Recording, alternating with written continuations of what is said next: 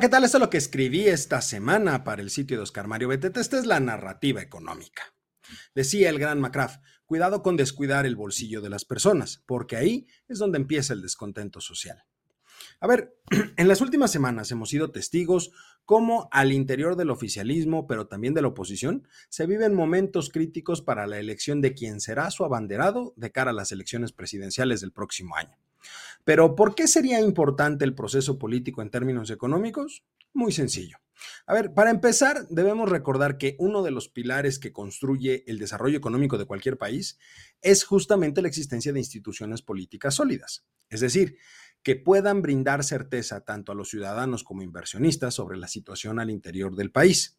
Por lo tanto, una elección confiable y una transición de gobierno tersa abonan de forma importante a la creación de confianza al interior y al exterior de la economía, lo que se traduce en una mayor posibilidad de captación de inversión y con esta se generan más empleo, lo cual permitirá crecer el consumo y con ello la producción.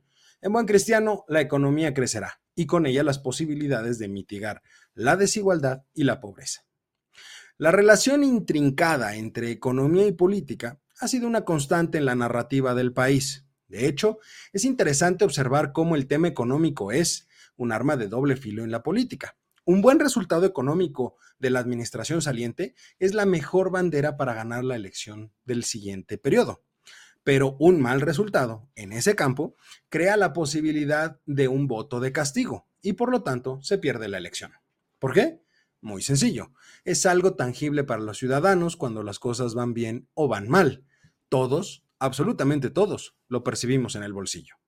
Ahora bien, por el lado internacional, un sistema político estable y eficaz proporciona el andamiaje necesario para fomentar, como ya lo mencioné, la inversión extranjera y con esto el crecimiento económico. Pero, ojo, no basta con esa estabilidad.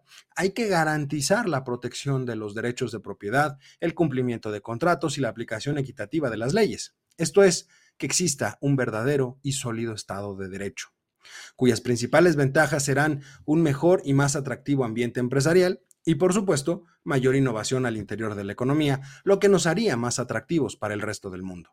Lograr todo lo anterior crea un camino específico que se podría considerar como una prosperidad económica. Sin embargo, en el caso de nuestro país, no hemos logrado llegar a ese punto por diversos problemas, como por ejemplo la corrupción, que ha erosionado la confianza de las instituciones tanto políticas como económicas ha obstaculizado el crecimiento y socavado el Estado de Derecho. Y ese es el otro lado de la moneda, un sistema político frágil que crea un incentivo negativo para realizar acciones que desembocarán en mayor desigualdad y pobreza. Por lo tanto, la lucha contra la corrupción y la transparencia en todas las áreas de gobierno debe ser una prioridad, aunque claro está que esta administración no lo ve de esa forma.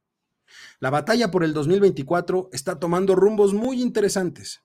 Unos se suben y otros se bajan, unos acusan y otros se hacen los desentendidos. Todos dicen saber lo que necesita este país, pero algunos se hacen los que no escuchan.